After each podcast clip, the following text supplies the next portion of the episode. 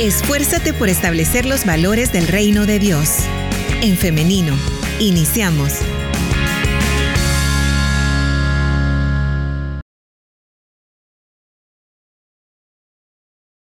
Bienvenido si usted recién se está conectando a través de En Femenino SV, nuestra plataforma en Facebook. Puede estar participando de esta conversación a través de los comentarios. También puede hacerlo a través del 78569496. Ya estamos listos para dar inicio con esta entrevista. Tenemos ya al pastor Melqui Cornejo, nuestro invitado para esta mañana. Bienvenido, pastor, ¿cómo está? Muchas gracias, hermana Lisa, un saludo y un saludo para toda la audiencia. Gracias a Dios, muy bien y con expectativas de poder conversar acerca de este tema tan importante y esperando que sea de mucha bendición. Nos alegra mucho, pastor, que esté muy bien y que nos acompañen, porque le cuento, a mí me decían en un mensaje de WhatsApp, sí. hermana, por favor contacte al pastor Melky para que hable acerca de la crianza de mamá soltera a una hija adolescente. ¿Qué le parece, pastor? Un desafío, la verdad. Es un tema desafiante y agradezco la confianza de la audiencia y en lo que podamos aportar, pues aquí estamos y, es un tema muy muy interesante, sobre todo porque las estadísticas indican, no solamente en el país, sino en Latinoamérica, que hay un alto índice de madres solteras. Eh, y esto es algo que, que, que, al parecer por puntos, pero va creciendo el porcentaje de madres solteras a nivel nacional y, y latinoamericano, lo que nos habla de una realidad, ¿verdad? Así que es algo bastante claro. amplio que tocar.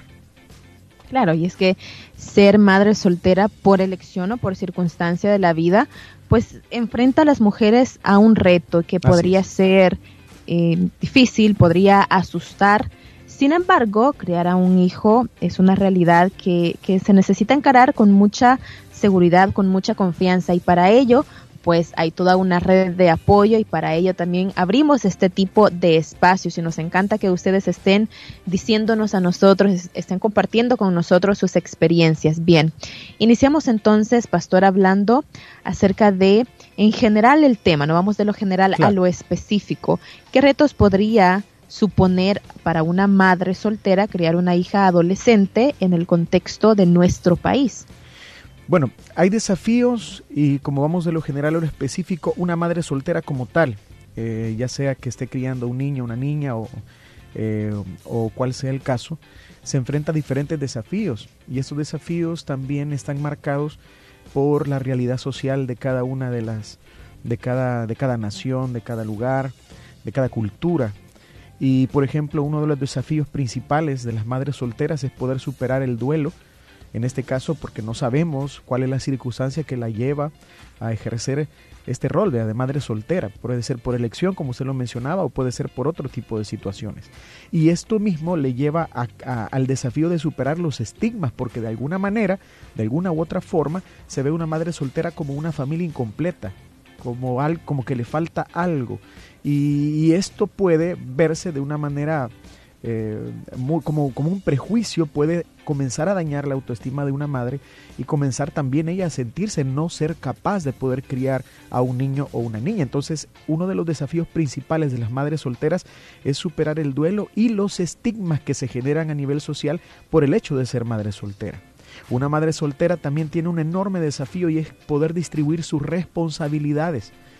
Porque hagámonos un, uh, hagámonos un, cuadro, por ejemplo, una madre que tiene un niño que anda entre los 10, eh, 15 años, que tiene que trabajar, eh, porque es la única que sustenta el hogar, vive solo con su hijo, tiene que distribuir eh, sus responsabilidades, tiene que trabajar, tiene que ver con quién deja a su hijo, quién, si alguien se lo cuida, quién va por él a la escuela, quién le ayuda con las tareas, probablemente trabaja muchas horas al día, entonces la distribución de responsabilidades es otra otra, un, otro gran desafío, perdón, de las madres solteras. Y ahí se derivan más.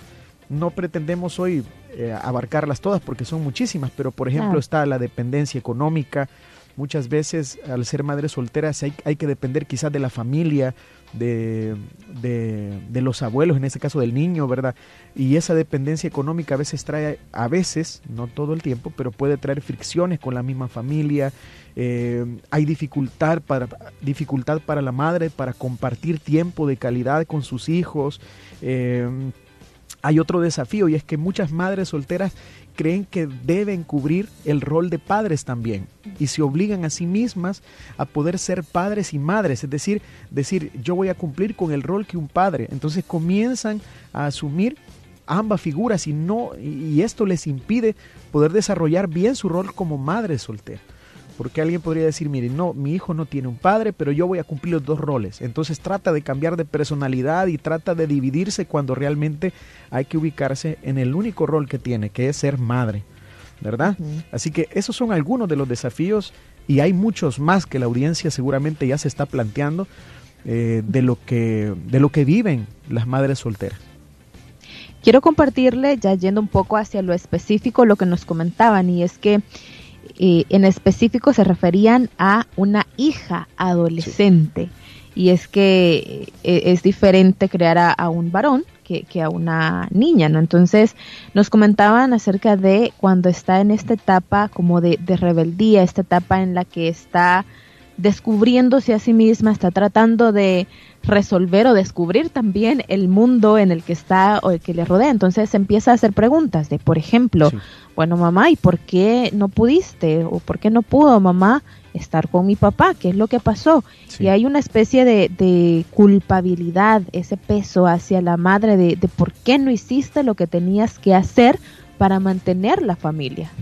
Sí, definitivamente, ya yendo a lo específico, es un tema bastante interesante y se generan debates porque eh, si nosotros preguntáramos eh, qué es más fácil o qué es más difícil, criar un niño o una niña, ¿verdad? un hijo o una hija, se genera el debate porque realmente es hasta cierto punto relativo, depende de cada experiencia, depende de, de la capacidad en muchos sentidos del padre o la madre, o en este caso de la madre, y de la personalidad que tiene el niño o la niña. Entonces es relativo. Uno no puede decir es más fácil esto que esto. Lo que sí es cierto lo que usted acaba de mencionar, hermana Liz.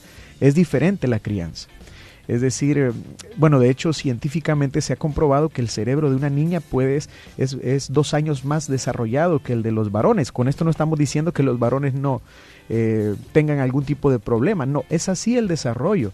Entonces, esto hace que las niñas, por ejemplo, las niñas tengan más facilidad de comunicación, sepan leer mejor el lenguaje corporal de las personas y distinguir las emociones, lo que nosotros en algún momento quizás interpretamos como ser más sensibles, eh, y son también las niñas las que hoy por hoy, por ejemplo, eh, también representan o, hay un gran riesgo en torno a la figura de las mujeres y de las niñas. Entonces es un gran desafío para una madre poder criar una niña porque llega siempre la etapa de todo adolescente, pero como las niñas tienen un desarrollo y tienen un criterio hasta cierto punto un poco más desarrollado, sus preguntas pueden ser más desafiantes incluso. Claro, esto lo digo respetando el hecho de que hay casos y hay excepciones, pero las niñas tienden a poder eh, hacer preguntas con mayor frecuencia porque sacan sus, sus conclusiones, van a, a preguntarle a su mamá preguntas como las que usted acaba de mencionar. Entonces aquí hay dos cosas bien importantes. Primero, yo creo que es necesario que nosotros apliquemos aquellos principios que sirven para, para poder criar o educar o guiar a todo adolescente, ya sea niño o niña. Eso es bien importante. ¿A qué principios nos, nos referimos? Primero, hay que comprender que la etapa de transición entre la niñez y el periodo de, la juventud o, o de la adultez, este periodo de la adolescencia, es un periodo de descubrimiento, de cambios físicos, cambios emocionales. Ya hay cuestionamiento cuando el niño antes no preguntaba o le era indiferente quizás hacer algunas preguntas, en la adolescencia las va a hacer. Entonces lo primero que hay que hacer es que una madre para comprender a su hija debe comprender valga la redundancia, para poder entender a su hija, la madre debe entender que es un periodo y que es normal que su hija haga estas preguntas. No es para sacarla de quicio, no es para, para recordarle esos episodios a lo mejor no tan agradables de su vida, simplemente su hija quiere tener una respuesta, busca tener una respuesta lógica, una explicación. Eso es algo normal. Entonces, lo que no sería correcto es venir y reprimir ese, ese, ese deseo de conocer que tiene una niña, ¿verdad? Que tiene un adolescente. ¿Por qué? Porque no estamos entonces nosotros solventando sus dudas. Así que nosotros con madurez, o las madres solteras con madurez, deben atender a sus hijas y ser honestas con ellas, ser sinceras, explicar lo que ocurrió, sea cual sea la situación. Yo entiendo que hay situaciones más difíciles que explicar que otras, pero le aseguro que las niñas, en ese desarrollo que, se les permite eh, como tal, van a comprender las situaciones que, que, llevaron a esta madre a estar sola, ¿verdad? Entonces, la comprensión y la comunicación creo que como primer paso es muy importante, que seamos eh, sinceros. Y en este caso, las madres solteras deben ser sinceras. Ahora, pastor, otro de los cuestionamientos o, de las experiencias que compartían algunas de nuestras oyentes cuando hemos tocado temas similares es el miedo a que se repitan los patrones o a que se repitan ciclos, es decir, porque yo soy mamá soltera, yo no quiero que mi hija también lo sea, por ejemplo. Entonces, eh, las madres están luchando constantemente contra este monstruo, le podría llamar, le podría llamar yo este miedo de decir, yo no quiero que mi hija repita mis errores, por ejemplo. Sí, definitivamente. Existe ese, ese, ese temor. Uno creo que lo que hay que aprender a hacer es a separar, a separar las realidades que cada persona vive y no generalizar estas situaciones para que así no transmitamos que la historia se va a repetir, porque una hija podría decir y, podría preguntar, mamá, y, y, me va a pasar lo mismo a mí. Entonces no debemos nosotros tratar de generar una réplica o tratar de sobreproteger de situaciones que la niña ni siquiera ha vivido todavía. La niña está por atravesar diferentes etapas y nosotros debemos ser muy sabios al momento de transmitir las ideas a las niñas para que así ellas puedan tener puedan tener un panorama más claro y no puedan desde muy pequeñitas hacerse una idea de algo que, que ni siquiera ha ocurrido, ¿verdad? No tiene por qué repetirse la historia. En este caso hay que aprender a separar las situaciones que ocurren y al criar una niña lo que hay que aprender a hacer es que ella pueda distinguir, ¿verdad? Aquellos elementos que la van a ayudar en el futuro. Si yo he tenido una mala experiencia, si a raíz de diferentes decisiones o circunstancias que eh, externas, yo he atravesado diferentes crisis que me han llevado a estar como estoy, yo lo que puedo hacer es ocupar eso, pero para aconsejar, para guiar, ¿verdad? Y entonces el objetivo sería que nuestra hija no vaya a repetir aquellos errores, aquellas decisiones o que tenga cuidado para enfrentarse a un mundo donde las oportunidades son pocas, donde hay una situación social y cultural bastante complicada, hay que preparar a las niñas para enfrentarse a este mundo. Entonces uno hay que tener mucho cuidado. Yo sé que lo que voy a mencionar en este momento puede parecer un poco complicado, pero por ejemplo, ¿por qué cuando criamos a un niño eh, le enseñamos que él es fuerte, que él puede, ¿verdad? Entonces, cuando se equivoca, cuando se cae, le decimos, levántate, vos sos varón, levántate, no llores. Entonces viene el niño y, empieza a crearse una idea que le, de, de, poder superarse, de que puede seguir adelante. Entonces, ¿qué pasa con las niñas? Las, las protegemos, ¿verdad? Y no estoy diciendo que no hay que proteger a las niñas, estoy diciendo que, que también debemos dejar que ellas puedan descubrir que son capaces, las hijas son capaces, las niñas son capaces y son y serán capaces de enfrentarse a desafíos tan complejos en el momento de la adolescencia, de la juventud y, y de la adultez. Entonces necesitamos nosotros despojarnos de aquellos pensamientos o prejuicios que ya llevamos para poder educar a nuestras hijas y que ellas puedan entender que son capaces y que van a enfrentarse a un mundo duro, pero, pero ahí vamos a estar para apoyarles en todo momento. Eso creo que es clave. A los niños se les enseña a ser más independientes, a que si se caen pueden levantarse, a que si son fuertes. Pero eh, contraparte a esto tenemos algo que quiero mencionarlo, esto lo, vi en una eh, página que se dedica a hacer infografías bastante buenas, bastante famosa en redes sociales, y se hablaba acerca de la huella de la hermana mayor. Acá quiero complicar un poco más el caso de madres solteras con hijas, y es que cuando la hija adolescente es la mayor dentro de ese, de ese hogar monoparental, suele darse el fenómeno de la hermana mayor que se vuelve madre de sus hermanos. Ah, y en esta infografía, en esta infografía se mencionaba que Un estudio realizado en Kenia sugiere que los niños y las niñas que crecieron con una hermana mayor pueden tener un mejor desarrollo. ¿Por qué? Porque las hermanas mayor, mayores pasan más tiempo jugando, cantando, leyéndoles y en general cuidando a sus hermanos menores. Como resultado, los niños pequeños con una hermana mayor tenían un mejor vocabulario y habilidades motoras finas, pero las niñas mayores tenían menos, tiempo para sus propias tareas y juegos, lo que exige ser abordado en políticas pues de primera infancia, ¿no?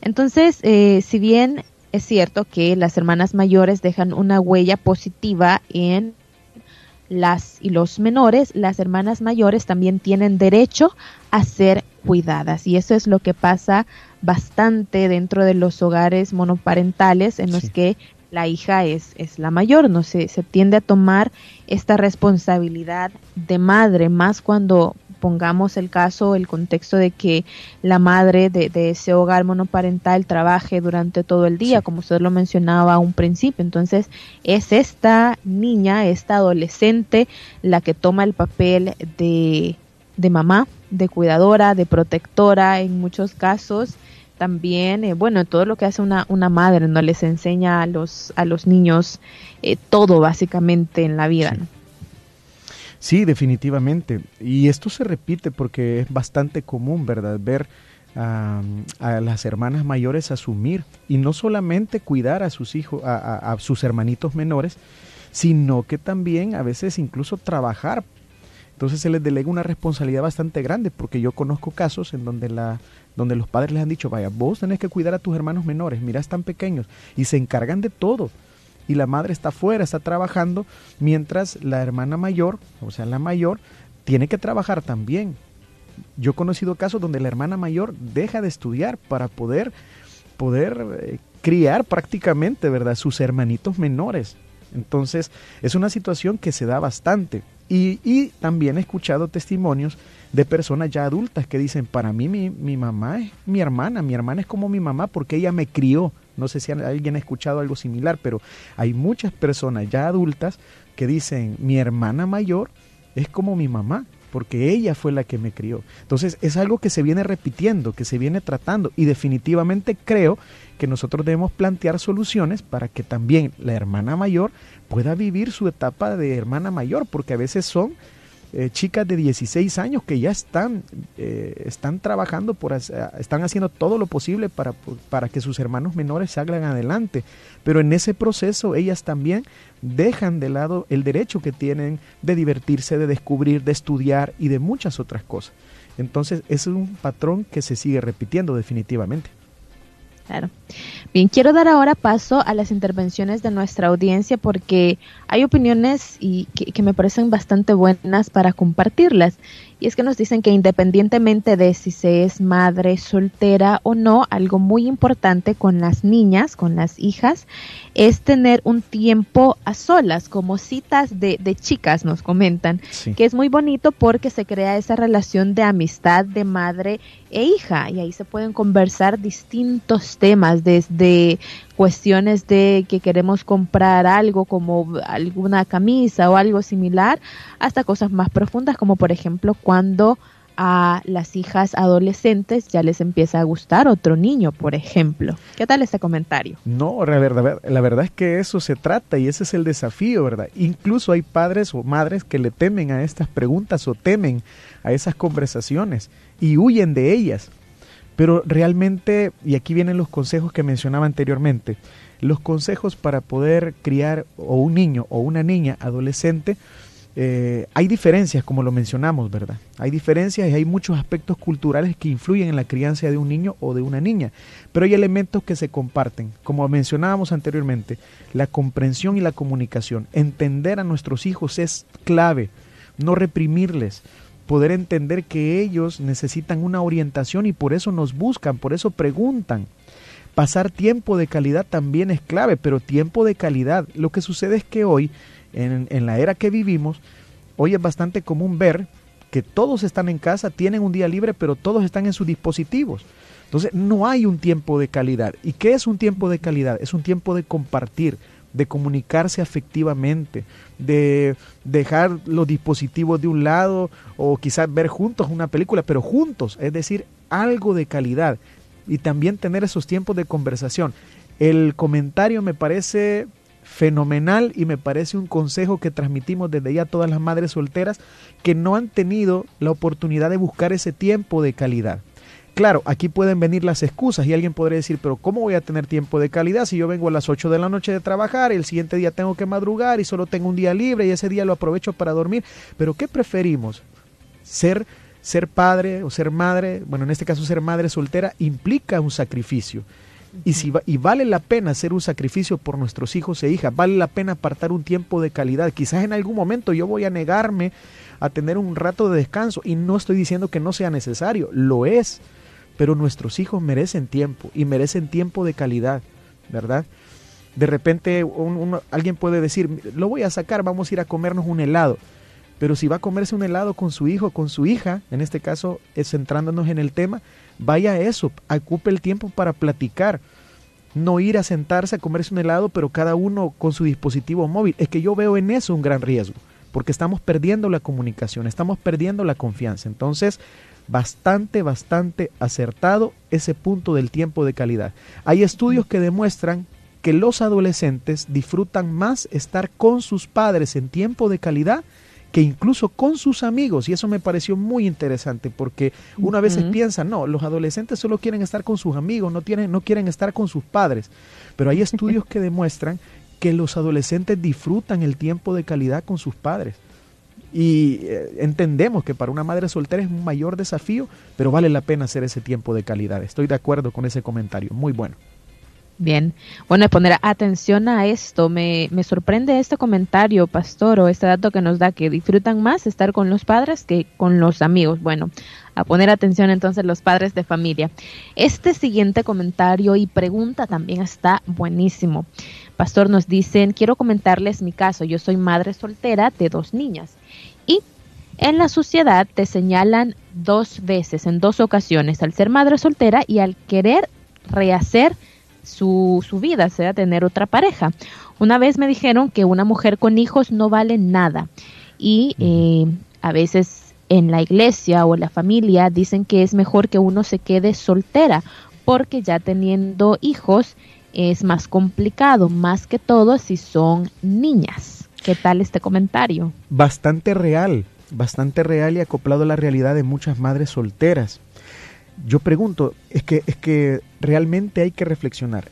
¿Realmente una madre soltera no tiene el derecho de rehacer su vida, de amar, eh, de poder tener una oportunidad para, para formar ese hogar, ese hogar ya no monoparental?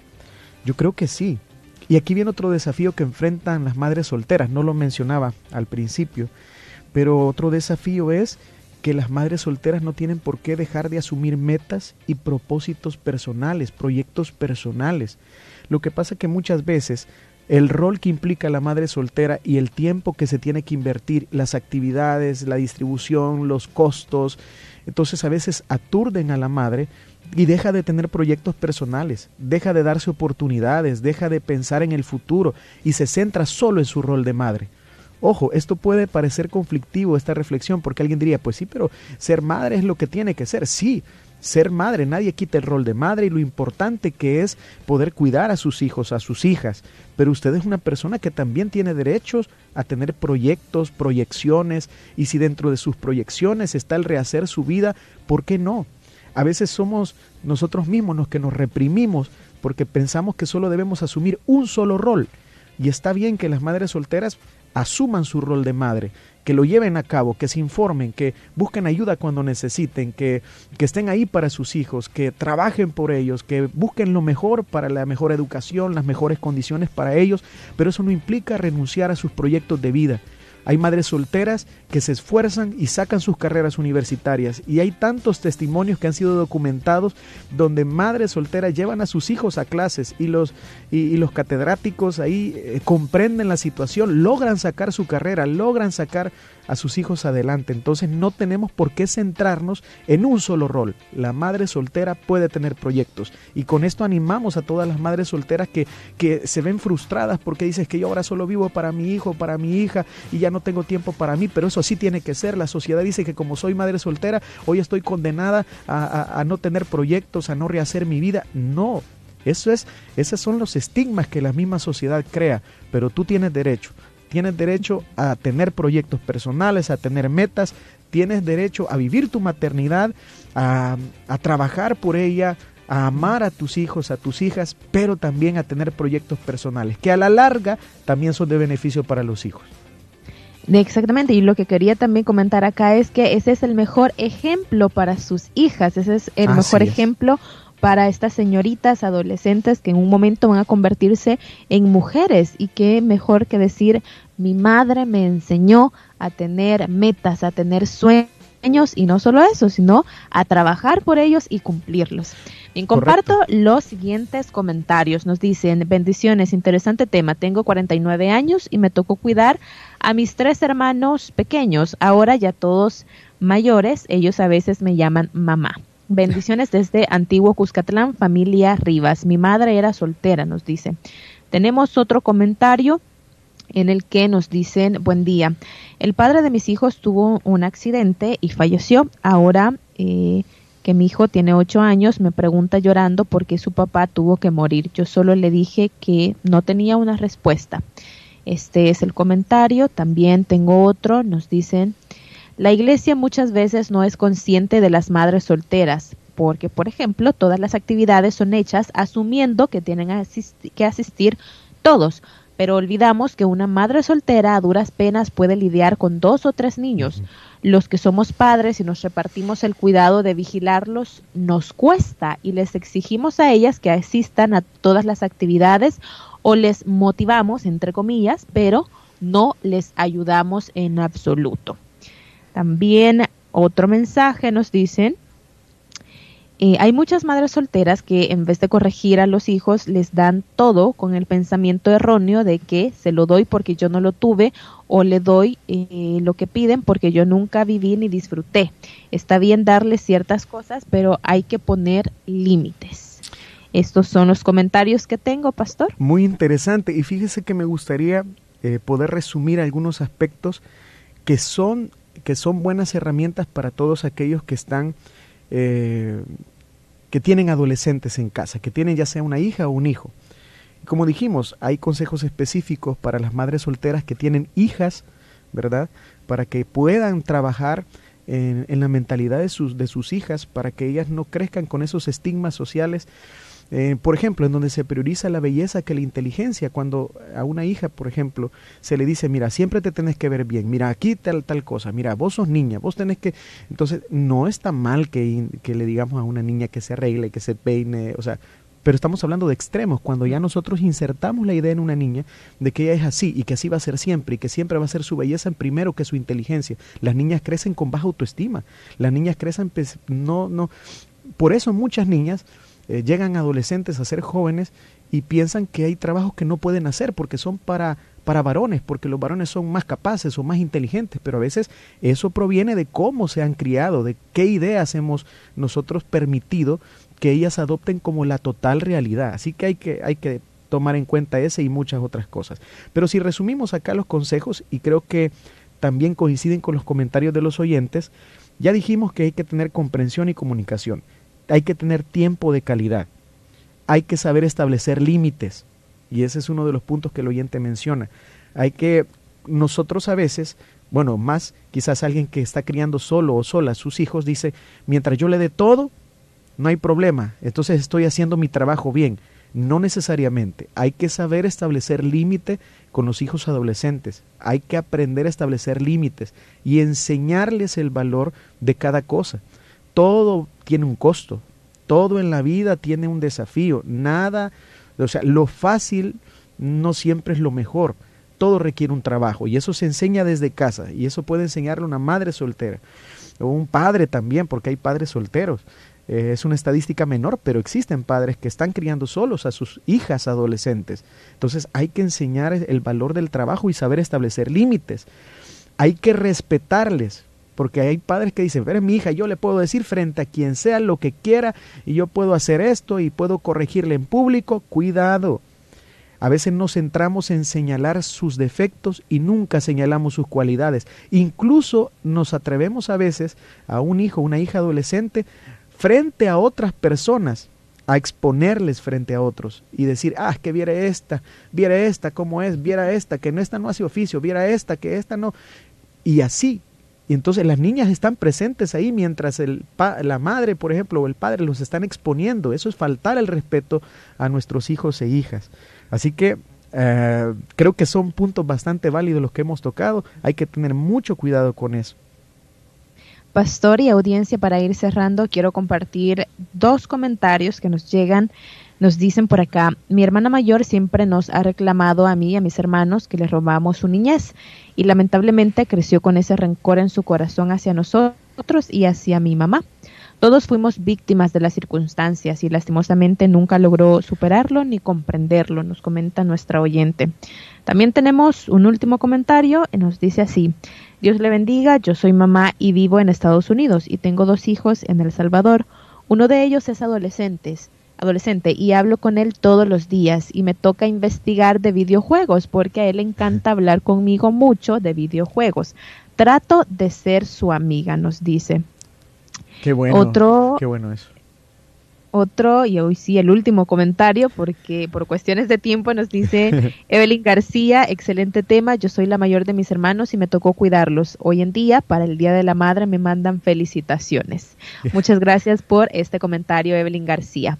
Bien, Pastor, para ir cerrando ya este tema, eh, algo, una reflexión final con la que podamos dejar a las madres solteras que nos están escuchando y que en este momento tienen una hija adolescente y están enfrentando todos los retos que hemos comentado. Bueno, animarles a seguir adelante, animarles a, a seguir el rol eh, de madres solteras, pero también a no dejar sus proyecciones, sus metas. No tiene por qué abandonarles, no tiene por qué usted cerrarse a los sueños y a los propósitos que usted tiene para que, que, usted tiene como persona. Pero hay otro punto bien importante, es la ayuda de Dios. Nunca debemos dejar de lado el hecho de que Dios puede estar con nosotros. Así que, estimado oyente, si usted necesita y se siente quizás frustrada, ya no encuentra salida y, y, nunca usted se ha acercado a Dios para pedir ayuda, le aseguro que la ayuda de Dios es fundamental. Dios nos permite tener la paciencia, el amor, la sabiduría y nos puede guiar para que podamos hacer bien nuestra labor, ya sea como madres o como padres. La Biblia nos habla de Agar, que Agar fue despedida al desierto con su hijo y estando en el desierto se aleja porque su hijo estaba a punto de morir, pero Dios estuvo con ella, estuvo con Agar. Así que hay un ejemplo bíblico ahí de una madre que luchó con su hijo eh, y salió adelante. Dios no le abandonó. Así que usted no está sola, Dios está con usted. Y Dios tiene un propósito con su vida y con su hijo o su hija o sus hijos. Así que ánimo adelante, no hay por qué rendirse, sigamos adelante, Dios está con nosotros. Amén. Excelente manera de finalizar esta temática, audiencia y pastor. Le agradecemos muchísimo al pastor Melqui Cornejo por habernos acompañado en esta mañana tratando este tema que fue propuesto por una oyente y que solicitó tocarlo con el pastor. Le agradecemos nuevamente y le deseamos que tenga un feliz día. Muchas gracias hermana y, yo me siento muy agradecido con la audiencia por su confianza y pues eh, yo me veo desafiado con estos temas y, y, aprendo mucho, aprendo bastante, así que para mí es un privilegio, un honor y un saludo para toda la audiencia. Un saludo también para usted, nos escuchamos a la próxima, pastor. Amén, así será primero Dios. Dios me la bendiga. Amén. Y bien, hoy también agradezco a nuestra audiencia, a quienes han estado participando y a quienes no participan, pero siempre están por ahí pendientes. También esperamos que todo esto que estamos conversando, toda esta información, sea de ayuda para ustedes, que se edifiquen, que aprendan junto con nosotros. Ese es nuestro objetivo. Y gracias a quienes participan porque también nos dan puntos de partida, nos dan más tema de conversación. Ahora le invito para que el día de mañana, si así Dios lo permite, nos encontremos nuevamente a partir de las 9.30 de la mañana a través del 100.5 FM, si nos escucha en internet, el link.org.sv y en Facebook en femenino SV. Así es como nos encuentra. Nos vemos entonces y nos escuchamos hasta mañana. Que tengan un feliz día.